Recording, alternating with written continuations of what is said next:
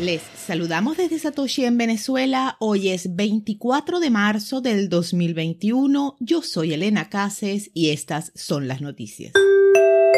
Si estás en Estados Unidos podrás comprar tu Tesla con Bitcoin. El Tecno King de Tesla, Elon Musk, dio a conocer que la empresa aceptará Bitcoin como medio de pago para la compra de sus automóviles eléctricos. Según dijo, la empresa se quedará con los Bitcoin que reciba, es decir, los fondos no serán cambiados a fiat. De acuerdo con Musk, Tesla corre sus propios nodos de Bitcoin y también utiliza su propio procesador de pago interno y open source. Recordemos que la empresa posee 48.000 Bitcoin como activo de su tesorería, con un valor de más de 2.500 millones de dólares, tras adquirirlos con 1.500 millones.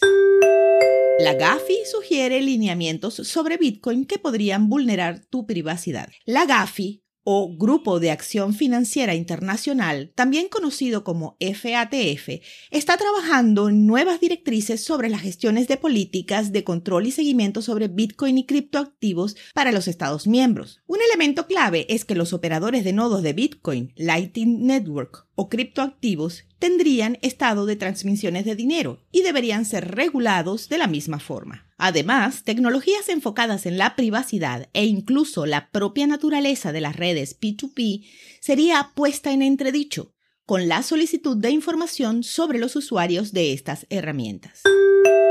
Cantidad de Bitcoin en exchange se encuentra en sus mínimos históricos. A pesar de que en mercados alcistas anteriores la subida de precios se acompañaba de mayores flujos de Bitcoin entrando en los exchanges, la tendencia ha cambiado significativamente y grandes operadores como Coinbase reportan números históricamente bajos de BTC en sus arcas. Actualmente Coinbase tiene unos 2.3 millones de Bitcoin, de acuerdo con la data de CryptoQuant.